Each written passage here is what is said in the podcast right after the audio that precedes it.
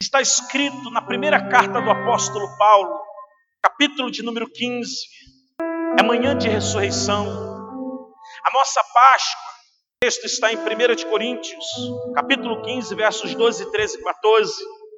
A nossa Páscoa, a Páscoa cristã, não é a Páscoa do pão sem fermento, não é a Páscoa das ervas amargas, não. A nossa Páscoa, ela é Cristo, aquele que ressuscitou. E esse texto, quando Paulo está aqui ministrando à igreja de Coríntios, fala exatamente sobre isso. No momento em que Paulo está enfrentando a incredulidade de alguns, pelo fato de que há no meio do povo infiltrado alguns que não creem na ressurreição.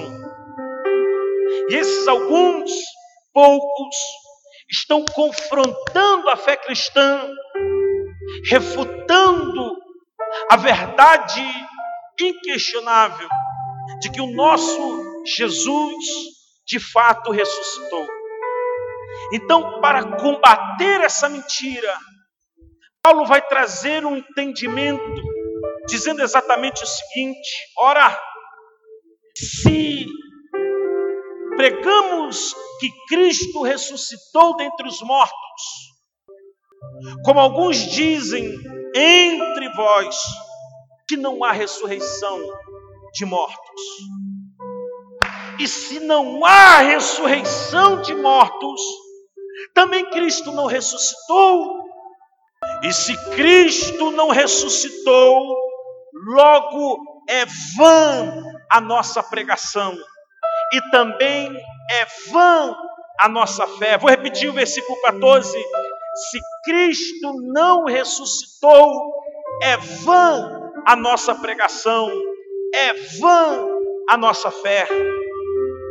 Eu quero que você coloque a sua mão sobre o seu coração nesta hora, para junto orarmos em nome de Jesus. Pai, a Ti glorificamos mais uma manhã com os pés sobre esse altar respaldados pelo teu espírito, fortalecidos pela sua palavra, animados com a oração da igreja, Senhor, mesmo que distantes, unidos e ligados em um só propósito, em um só espírito, em uma só fé, em um só corpo, corpo que estaremos celebrando a mesa daqui a um pouquinho, mas antes que isso aconteça, esse momento sobrenatural de renovação de alianças, Senhor, pela Sua palavra, venha inundar as casas. Pela Sua palavra, Senhor, nessa televisão que essa irmã colocou na, no restaurante dela, na farmácia nesse pequeno celular que está sobre uma estante, nesse tablet, nessa televisão, ou quem sabe aquele que nos ouve pela rádio, dirigindo o seu carro, a sua ambulância, ou quem sabe aqueles que nos ouvem ou nos assistem diretamente de um leito de hospital, ou quem sabe num plantão de uma clínica, eu sei que tu és poderoso para enquanto nós estamos aqui liberando os decretos de vida, o Senhor vai lá e toca esse coração. O Senhor vai lá e traz arrepios nessa alma, como se nós estivéssemos todos unidos nesse lugar santo. Senhor, que sejamos um no mesmo sentimento, na mesma fé, no mesmo espírito. Meu Deus, que essa manhã seja uma manhã transcendental, sobrenatural, histórica, marcada marcante daqui a 20, 30, 40 anos. Se o Senhor não voltar antes, nos lembraremos de uma manhã de Páscoa, onde tudo era contra nós, todas as circunstâncias eram contra a tua igreja, mas a tua igreja, bem como o nosso Mestre, triunfou sobre tudo aquilo que era contra nós. Então, me usa e usa a tua palavra de uma maneira sobrenatural, em nome de Jesus. Amém e amém. Eu creio que essa palavra, ela é poderosa, ela é viva e eficaz para nós nessa manhã. Entenda, se nós formos analisar de uma maneira muito categórica, se nós formos analisar de uma maneira muito empírica ou até laboratorial, não com uma mente de reino, não com uma mente de filhos, não como alguém que tem o Espírito Santo dentro de nós, habitando o próprio autor dessa palavra, mas se nós fôssemos olhar aos olhos do comportamento, ou até mesmo da antropologia, o comportamento do homem, a maneira como o homem lida com as coisas e também com a religião, nós vamos descobrir que uma das funções principais de toda e qualquer religião é resolver o problema como o homem lida com a morte. A saber, a morte, ela está classificada desde sempre como um dos maiores medos da humanidade. O segundo maior medo que o homem tem é categorizado como medo de falar em público. Tem pessoas que, quando precisam falar para o auditório, elas têm febre, tremores, diarreia, elas desmaiam. Mas o primeiro maior medo que toda pessoa carrega é o medo da morte. Como lidar com a morte? Como enfrentar a morte? A morte é um adversário tão sinistro, é um adversário tão ferrenho, que até quando se trata de outros e não de mim mesmo, é difícil de lidar com a morte de alguém que amamos. Quantas vezes até a morte de alguém que nós não conhecemos, mas quando nós temos notícia de que um jovem de 12 anos teve a sua vida ceifada, quando um adolescente de 14 anos teve a sua vida destruída, quando um chefe de família, por algum acidente, por algum desastre, perde a sua vida, nós temos uma maneira muito peculiar de lidar com isso. Agora entenda, as religiões, as milhares de religiões que existem espalhadas pelo mundo, no seu intento de lidar com a morte, de ensinar aos seus seguidores como enfrentar esse inimigo, elas trazem muitas teorias. Existem religiões que dizem: não, quando você morrer, você terá uma nova chance você vai reencarnar em um outro corpo, e dependendo da vida que você teve anteriormente, você vai encarnar de uma forma mais nobre para completar o seu karma, e dependendo da vida que você levou, você vai encarnar numa vida menos nobre para aprender a completar o seu karma. Existem pessoas e religiões que ensinam que após esta vida seremos levados a um plano superior. E da maneira como vivemos e dependendo da maneira como morreremos, nós poderíamos entrar em um lindo paraíso. Alguns acreditam que estes heróis que morrem por uma causa nobre do islamismo entrarão num paraíso com virgens, com ouro, com banquetes e com riquezas. Mas entenda uma coisa: independentemente de como as religiões espalhadas pelo mundo lidam com o fator morte, lidam com a questão da vida após a vida, o cristianismo é o único que se diferencia de todas elas, por uma razão muito óbvia: o Deus o qual nós cremos, o Deus o qual nós servimos, não apenas teve uma vida altruísta, não, não apenas teve uma vida santa, muito menos isso. O Deus o qual nós cremos, o Deus o qual nós pregamos, o Deus o qual nós servimos, ele também teve uma morte diferente. Uma morte diferente, mas o que faria do cristianismo se apenas a vida do nosso Mestre fosse uma vida diferenciada, mas ele por fim fosse vencido pela morte? A nossa fé, como bem disse o apóstolo Paulo, ela seria vã a nossa pregação seria vazia. Na continuidade do discurso aos Coríntios, Paulo vai dizer: não haveria perdão para os nossos pecados, não haveria esperança no porvir. Mas entenda uma coisa: diferentemente das demais religiões, nós carregamos um triunfo, nós carregamos uma vitória, nós carregamos um troféu. Se você algum dia for é, no túmulo de Siddhartha Gautama, também conhecido como Buda, e você vai chegar ali e vai descobrir que ali está escrito jaz o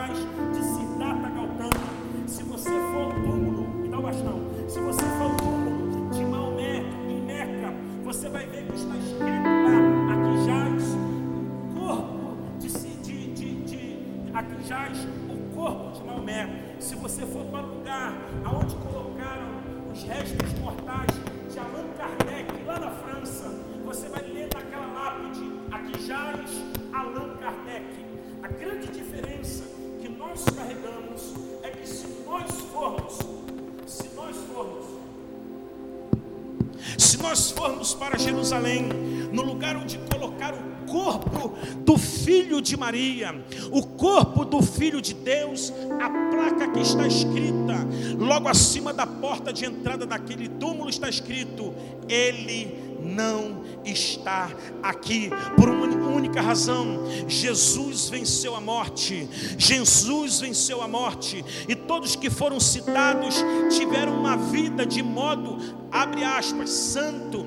Todos esses que foram citados, Buda, Siddhartha Gautama, Allan Kardec, Maomé, todos eles tiveram uma vida aparentemente exemplar, digna de ser imitada, mas somente Jesus Cristo carregou nas suas mãos a chave da morte e a chave do inferno, porque nenhum deles tem sobre a sua vida o triunfo de vencer sobre a morte, mas todos eles pereceram morrer, mas nós podemos até hoje, no ano de 2020, na data de 12 de abril, continuar cantando, porque Ele vive, eu posso crer no amanhã. Embora uma das maiores certezas que nós tenhamos é a certeza da morte, embora nós tenhamos a clareza de que um dia tudo isso vai passar, nós precisamos entender a nossa fé permanece viva, a nossa esperança permanece intocada. Nós temos sobre a nossa vida um selo e uma promessa de que o amanhã será melhor do que hoje. Entenda uma coisa, meu irmão, quando nós olhamos para o evento da ressurreição do nosso Senhor e Salvador Jesus Cristo, você pode até não crer nisso pela fé como nós cremos, mas ouça-me, nós não cremos que Jesus ressuscitou somente pela fé, não, nós cremos que Jesus ressuscitou porque isto é um fato validado testemunhado, comprovado. Mas entenda, tudo que é dito para nós está muito acima do nosso alcance de assimilar, tudo aquilo que é dito para nós e vai muito além da nossa compreensão. Quando alguém diz alguma coisa para você que você não consegue alcançar aquilo que está sendo dito, quando alguém diz alguma coisa para você e você não consegue, por mais força que você faça, acreditar no que está sendo falado, uma das coisas que nós dizemos é: Eu quero provas. Eu quero provas disso. E ao dizer que Jesus ressuscitou, talvez você diga assim, você que não crê, você que não entende, você que não alcança, pastor, então eu quero provas. E o fato de que Jesus ressuscitou é tanto comprovado no âmbito da fé pela visão espiritual, mas também é documentado. Existem documentos que atestam que Jesus ressuscitou, mas existem algumas teses que tentam refutar essa verdade. Alguns dizem: não, ele não ressuscitou, o corpo foi roubado pelos discípulos, ou o corpo foi escondido pela própria, pelo próprio estado de Roma. Mas entenda uma coisa: se naqueles dias o corpo fosse escondido, o corpo fosse ocultado, em algum momento alguém encontraria e faria questão de expor. Se os romanos roubassem o corpo, os discípulos encontrariam e traziam, trariam para a praça pública para dizer: é verdade, ele ressuscitou. Se os discípulos tivessem escondido o corpo, os romanos encontrariam e trariam o corpo para dizer: olha aqui, é mentira, ele ainda está morto. Então o corpo não foi ocultado. Segundo, alguns dizem que ele não morreu, alguns dizem que ele teve um desmaio, sofreu um coma de três dias. Mas como pode alguém que passou três dias desmaiado numa tumba fria, alguém que ficou em coma três dias numa tumba fria, ressuscitar ao terceiro dia, com força para empurrar de dentro para fora uma pedra de dois mil quilos? Como alguém que estava em coma teria vigor para caminhar com os discípulos de Maús pela estrada fora? Então, quando nós começamos a analisar a miúde os detalhes que envolvem a ressurreição do nosso Salvador, nós vamos enxergar que todas as refutações daqueles que não creem são baseadas em documentos frágeis, em questionamentos que não se podem ser sustentados, porque não somente a Bíblia, como a historicidade desse fato, refuta toda a mentira que foi contada. Então, ouça: se a nossa fé fosse baseada apenas pela história de alguém que viveu uma vida exemplar, mas não tivesse ressuscitado, Paulo diz: a nossa fé vã a nossa fé é vã, a nossa pregação não faz sentido. Mas escreva e grava na tábua do seu coração o que eu quero te dizer nessa manhã: a morte de Jesus não foi um acidente. Ouça-me, a morte de Jesus não foi um acidente, e a ressurreição de Jesus não foi uma surpresa. A morte de Jesus não foi um acidente, e a ressurreição de Jesus não foi uma surpresa. Por quê, pastor? Porque por diversas vezes a Escritura falou acerca de que ele morreria, mas ele também iria ressuscitar ao terceiro dia. Mas seria uma tragédia, oh, aleluia. Seria uma tragédia se Jesus não ressuscitasse. Paulo está dizendo que a fé seria vã, a pregação seria vã, seria uma tragédia se Jesus não ressuscitasse, porque se Jesus não ressuscitasse, nós não poderíamos acreditar no Salmo 23. Imaginem se Jesus ainda estivesse morto, eu não poderia dizer: O Senhor é o meu pastor e nada me faltará. Se Jesus não ressuscitasse, eu não poderia dizer o Salmo 91: Mil cairão do meu lado, dez mil à minha direita, e eu não seria atingido. Se Jesus não ressuscitasse, eu não poderia declarar parte de Deuteronômio capítulo 28, quando está escrito: Eu serei colocado como cabeça e não como cauda, serei bendito ao entrar e serei bendito ao sair, bendito o trabalho das minhas mãos, bendito o fruto do meu ventre, eu tomarei para emprestar e não precisarei tomar emprestado de ninguém. Ah, meu irmão, se Jesus não ressuscitasse, eu não poderia dizer que Ele me tomaria pela mão direita e me conduziria pelo deserto, abrindo caminhos e colocando rio. Ah, se Jesus não ressuscitasse, eu não poderia dizer como Josué disse: Eu e minha casa serviremos ao Senhor. Se Jesus não ressuscitasse, nós não poderíamos declarar as palavras que Jó disse: Eu sei que o meu redentor vive e por fim se levantará por sobre a terra. Se Jesus não ressuscitasse, a Bíblia seria uma farsa. Se Jesus não ressuscitasse, o Espírito Santo seria um brinquedo de criança mimada. Se Jesus não ressuscitasse, a igreja não passaria de um galpão com um monte de loucos que contam histórias que não são verdadeiras, mas porque Jesus ressuscitou. Aleluia!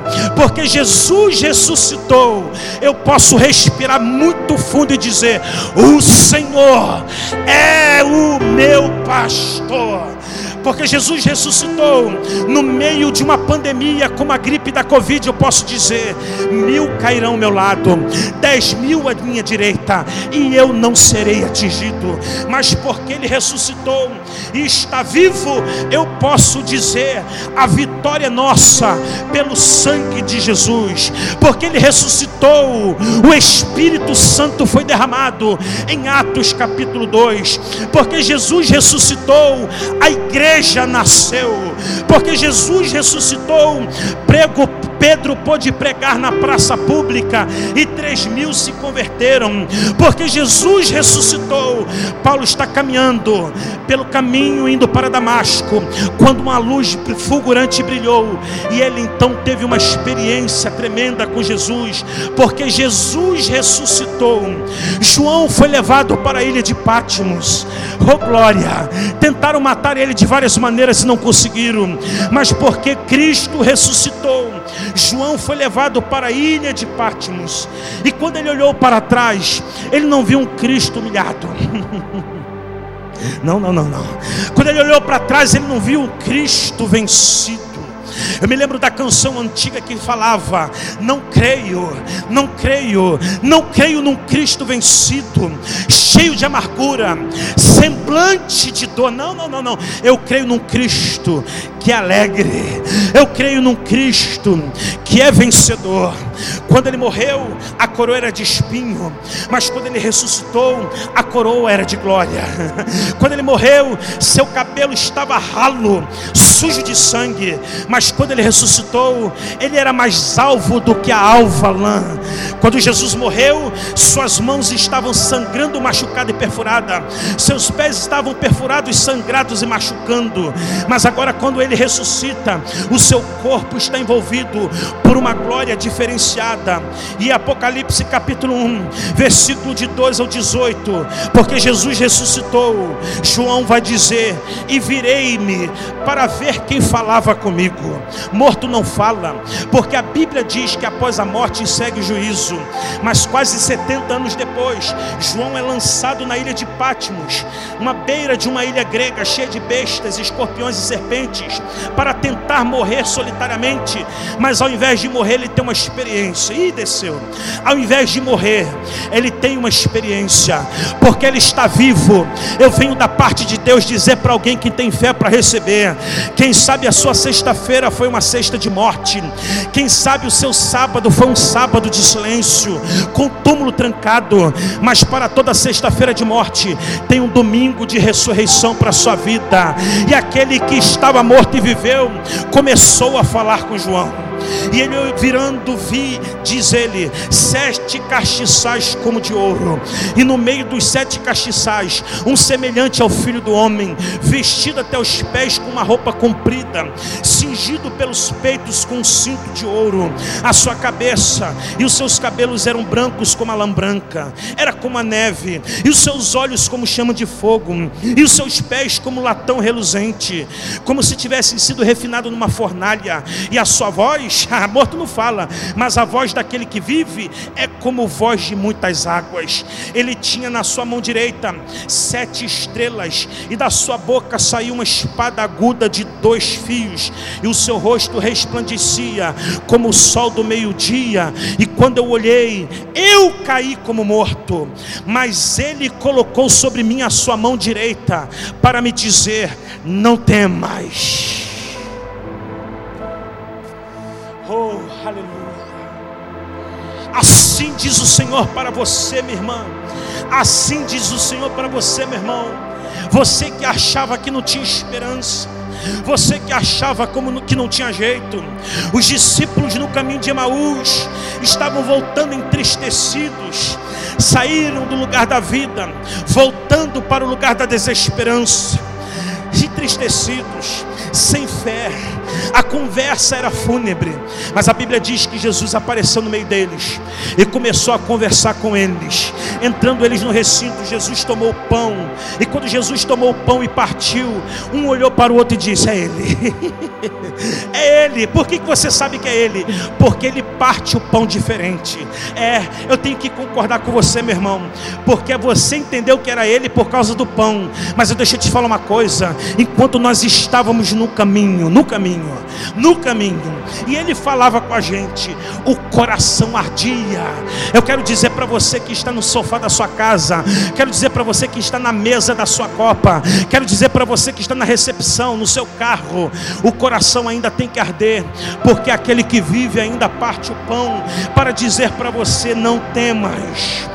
Eu sou o primeiro e o último, o que vivo e fui morto mas eis que estou aqui, aleluia. Ele está na São Miguel 1133, está, mas ele também, ele também está em Trindade, ele também está no Boaçu, ele também está no Mutuar, ele também está em Neves, ele também está na Maria Paula, ele também está no Alcântara, ele também está no Mutuapira, ele também está no Paraíso, ele também está na Parada 40, ele está no Portão Novo, no Portão Velho, no Portão Rosa, ele está no complexo do Salgueiro, no Cala-Boca, no meia-noite.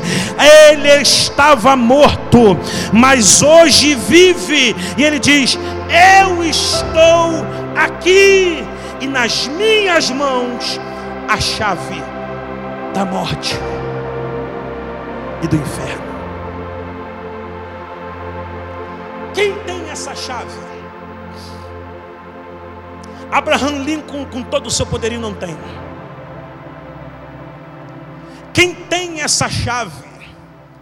Madre Teresa de Calcutá, com toda a sua bondade, não tem. Quem tem esta chave?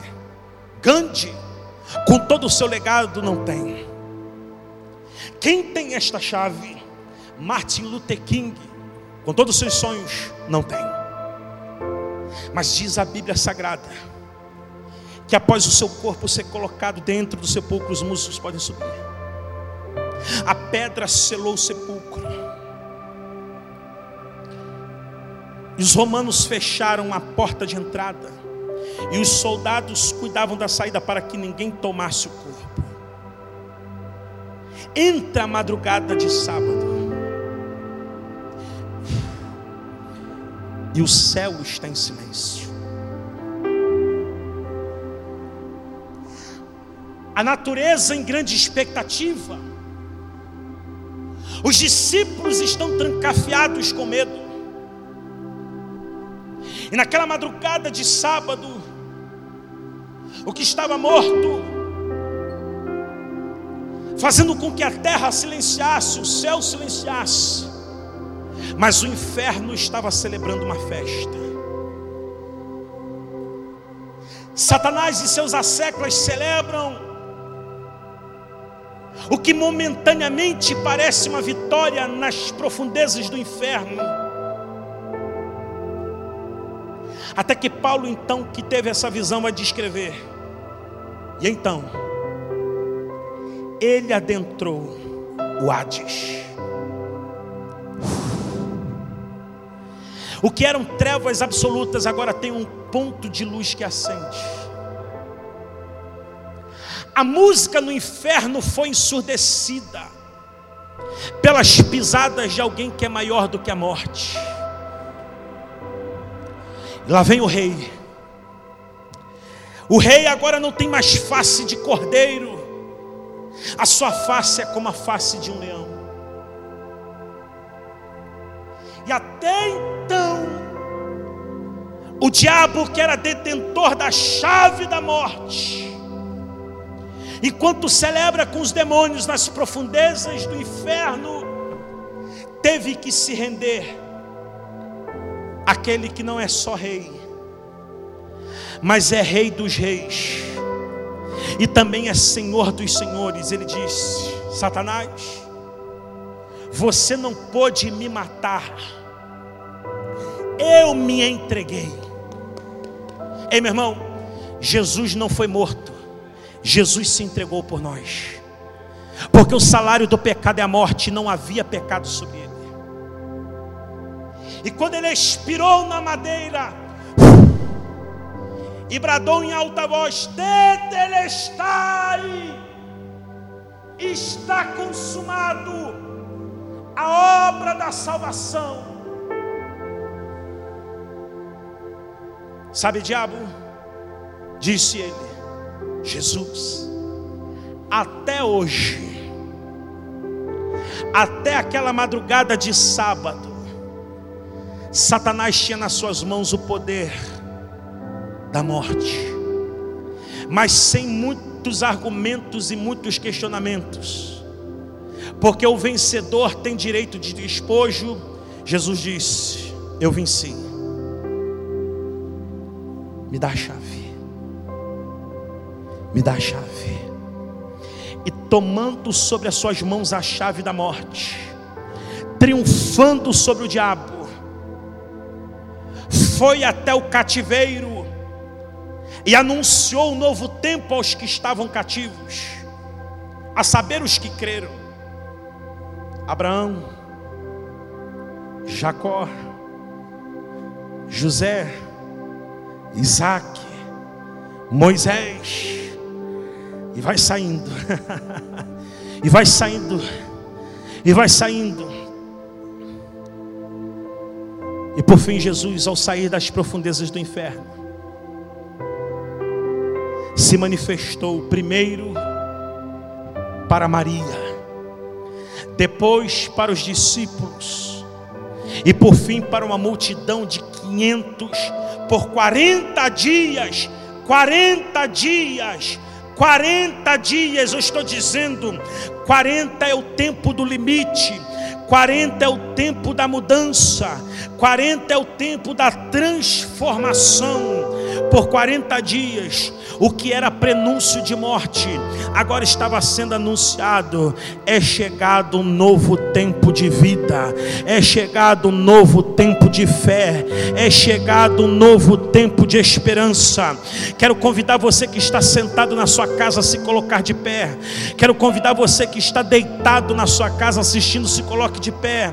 Quero convidar você que tem o pão, você que tem o cálice nas suas mãos agora, porque assim está escrito em primeira carta de Coríntios, capítulo 11, versículo 23. Coríntios, capítulo 11, versículo 23. E só porque ele ressuscitou, isso é possível. Porque se Jesus não tivesse ressuscitado, não faria sentido celebrar o pão e o cálice. Se Jesus não tivesse ressuscitado, o sangue não teria poder. Se Jesus não tivesse ressuscitado, a mesa não faria sentido. Mas como Paulo bem sabia que a ressurreição não era um conto do vigário, ele diz à mesma igreja de Coríntios: Porque eu recebi do Senhor, eu recebi do Senhor, eu não recebi dos teólogos, eu não recebi dos filósofos, não, eu não recebi de Gamaliel, não, recebi do Senhor que vive. O que também vos ensinei, que o Senhor Jesus, na noite em que foi traído, tomou pão. E tendo dado graças, o partiu e disse: Tomai, comei, este é o meu corpo que é partido por vós Fazer isto em memória de mim. E semelhantemente, também depois de cear, tomou o cálice, dizendo: Este cálice é o novo testamento no meu sangue. Fazer isto todas as vezes que comerdes e beberdes em memória de mim porque todas as vezes comerdes desse pão e beberdes deste cálice, vocês estão anunciando a morte do Senhor até que Ele venha.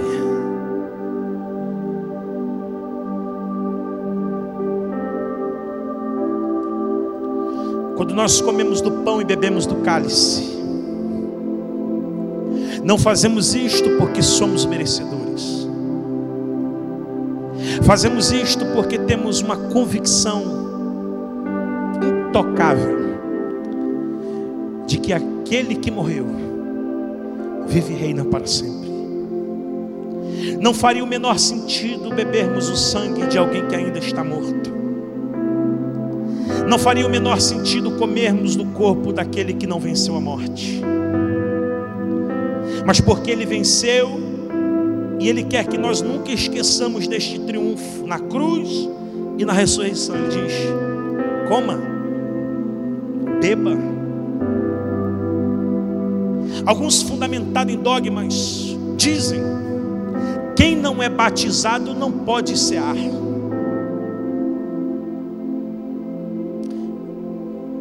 Mas como que meu irmão que ainda não se batizou não pode cear? Se ele crê?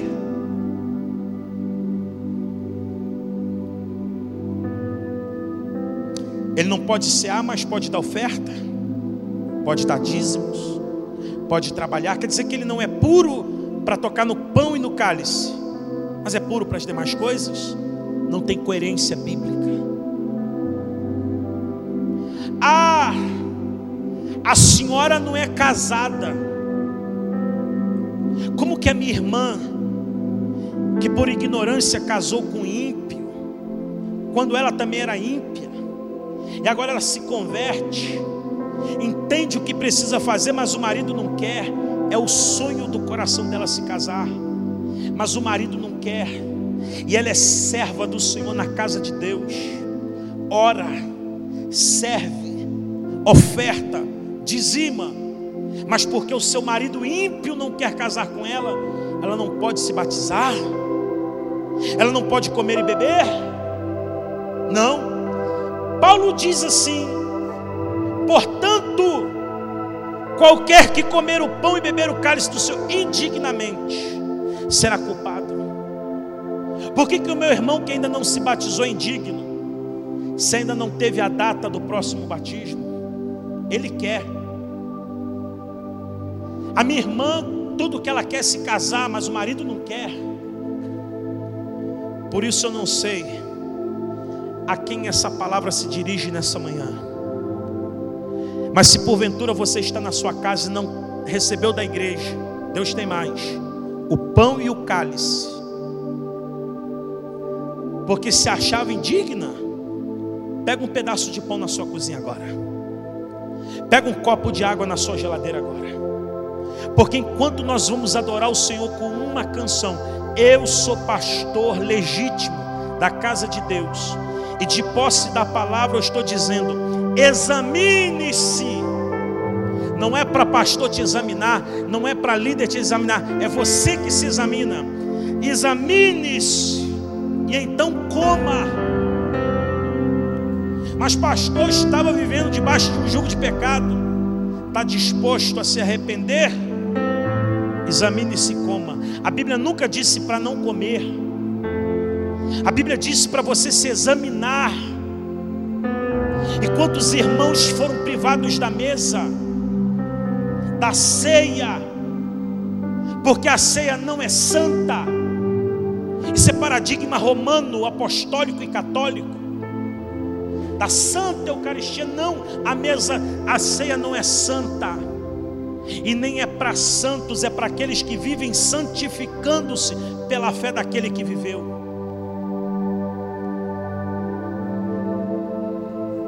E filhos foram colocados de fora da mesa por causa de dogmas. Mas é manhã de reconciliação, é manhã de restauração. A ceia nunca foi santa, e nem é para santos ela é para filhos. E se você é filho de Deus, porque confessa o senhorio de Cristo, se você é filha de Deus, a Bíblia diz: aquele que confessa o filho recebe poder de filho. Então, o pão é para você, o cálice é para você. Nós vamos adorar o Senhor e juntos comeremos e beberemos do pão e do sangue.